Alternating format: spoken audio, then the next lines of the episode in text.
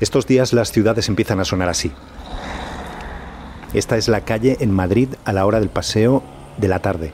No hace tanto tiempo, el 13 de marzo, las cosas eran bien diferentes. Pedro Sánchez anunciaba esto en televisión. Para decretar el estado de alarma en todo nuestro país, en toda España, no han pasado ni dos meses y medio y el estado de alarma puede no prolongarse mucho más.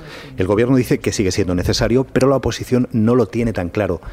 ¿Qué pasaría si de repente deja de existir el estado de alarma? Toda la normativa que recoge decae y toda la normativa también que está vinculada en, Real Decretos eh, posteriores a ese Real Decreto original, que de manera genérica se acabaría el confinamiento, que el, mando único, ese famoso mando único que, que, aunó el, Ministerio de Sanidad, decae.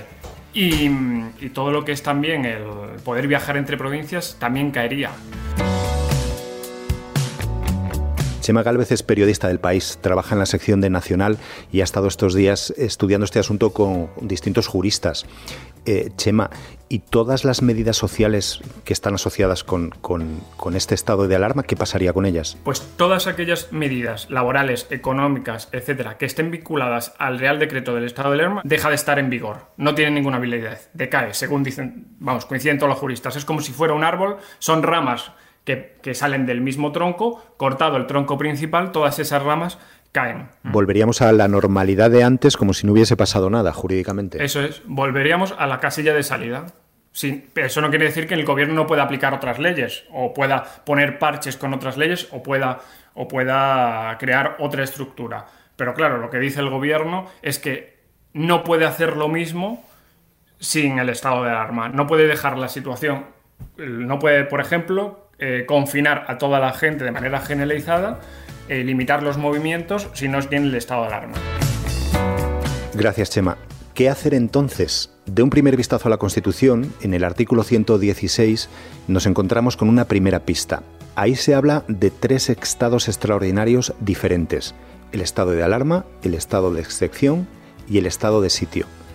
¿Podría el gobierno recurrir a otro de estos estados? ¿En qué se diferencian? El estado de alarma responde a unas eh, causas naturales o tecnológicas. Piénsese, por ejemplo, en el tema de una pandemia, como es el caso actual. Y el caso de los estados de excepción y de sitio tiene un carácter más político. En el caso del estado de excepción es por eh, alteración del orden público, básicamente, y en el estado de sitio es porque se produzca o amenace de producirse una insurrección, un acto de fuerza contra la soberanía e independencia del Estado, su integridad territorial o el ordenamiento constitucional. Creo que esa es básicamente la distinción. Ignacio González Vega es juez y es el portavoz de jueces y juezas para la democracia. Ignacio, ¿y qué consecuencias tendría entonces cada uno de estos distintos estados? Si los estados de crisis constitucional están regulados en el artículo 116 de la Constitución, la, los efectos aparecen en el artículo 55 del mismo texto constitucional.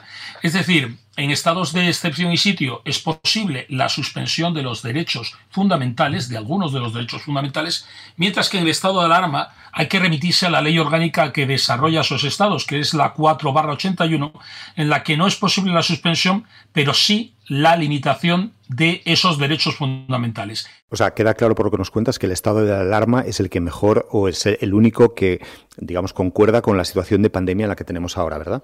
Efectivamente. Y en caso de que el Congreso no apruebe esa prórroga, el gobierno o un gobierno eh, tiene la potestad de declarar ese estado de alarma incluso sin la aprobación del Congreso. Pues no, evidentemente no los eh, estados de crisis constitucional eh, tienen de alguna manera alguna intervención el Congreso de los Diputados más en concreto.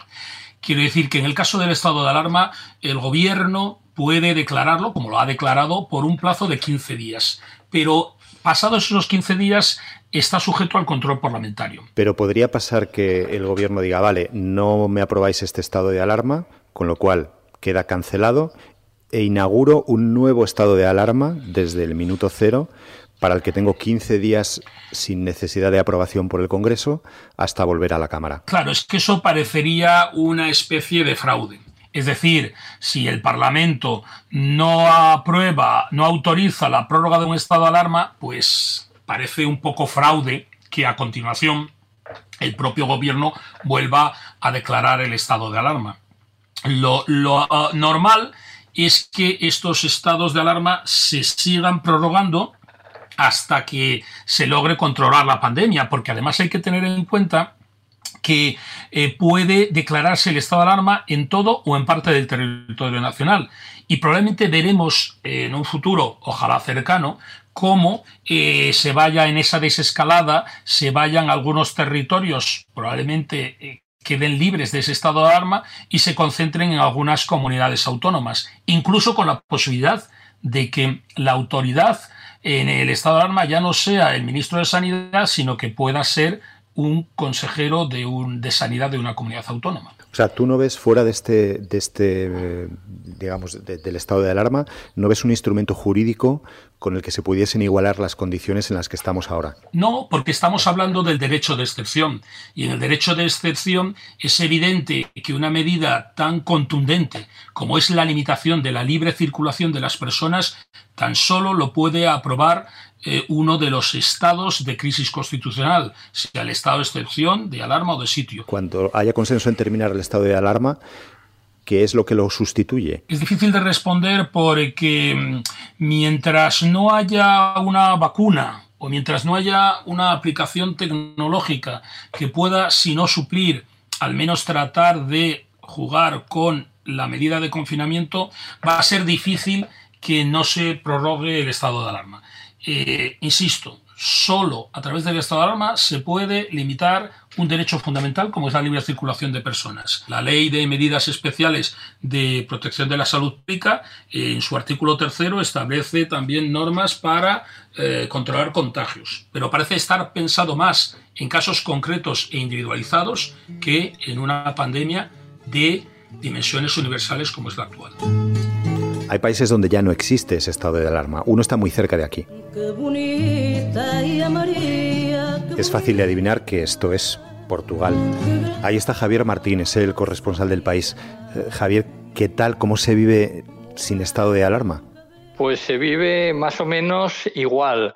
Estamos en el estado de sitio, eh, que aunque parezca así como más alarmante, pues es menos. Y la diferencia constitucional y, jurídica es que mientras el estado de emergencia eh, tenía que ser a iniciativa del presidente de la República, con el parecer del gobierno y con la aprobación del Parlamento, el estado de sitio es una figura puramente eh, ejecutiva eh, del gobierno. Entonces puede, tiene menos poderes, evidentemente, pero no tiene que consultar al Parlamento ni al presidente de la República para cometerlos. ¿Y permite restringir también la libertad de movimiento de, las, de los ciudadanos? Realmente no permite, pero tampoco, también había dudas con el estado de emergencia. ¿no? Aquí la Constitución es muy proteccionista e incluso en el estado de emergencia se hablaba del deber cívico de confinamiento, nunca de la obligación. Eh, solo en el caso de los positivos y tal, pues se, se recomendaba que estuvieran confinados, pero siempre muy respetuoso. Y ahora eh, mucho más. ¿no? En el caso del estado de sitio, pues los constitucionalistas dicen que el, gobierno no podría, no puede obligar a nadie a confinarse, aunque esté, aunque esté contagiado. ¿Qué efectos prácticos va a tener? ¿Cuáles son las normas que hay ahora mismo en Portugal entonces para la convivencia? Las normas son eh, prácticamente iguales. Lo que sí se ha agravado, así se ha apretado, es el uso de las mascarillas. La gente ha salido ya más a la calle con la apertura de comercios, eh, los restaurantes ya siempre han estado abiertos para takeaway, no como en España, por ejemplo, y, es obligatorio el uso de las mascarillas en todos los transportes públicos, en todas las estaciones de los transportes públicos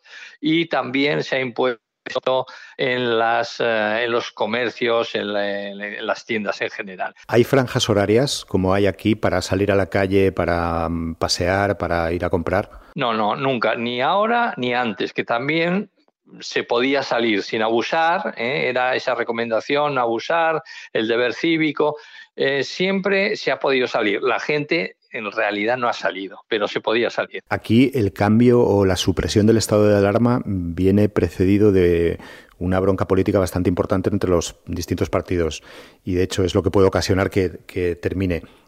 ¿Cómo ha sido allí el proceso de cambiar de un estado de emergencia a otro? aquí no hay bronca política, vamos, prácticamente no la hay nunca, ¿no? Y en esta situación de la epidemia, pues menos. Eh, el segundo partido oh, del país, el primero de la oposición, el, Partido Socialdemócrata de centro derecha, pues brindó su apoyo en esto, en la epidemia, en la epidemia, en la solución sanitaria, brindó su apoyo al gobierno, dijo que no era momento de criticar al gobierno, eh, lo que no quiere decir que no critique, por ejemplo, la falta de ayudas a las empresas, en fin, en otros campos, ¿no? Gracias, Javier. En Portugal terminamos hoy Crónicas de un Virus, el podcast que hacemos entre Carlos de Vega, que os habla, y José Juan Morales, que está detrás del micrófono.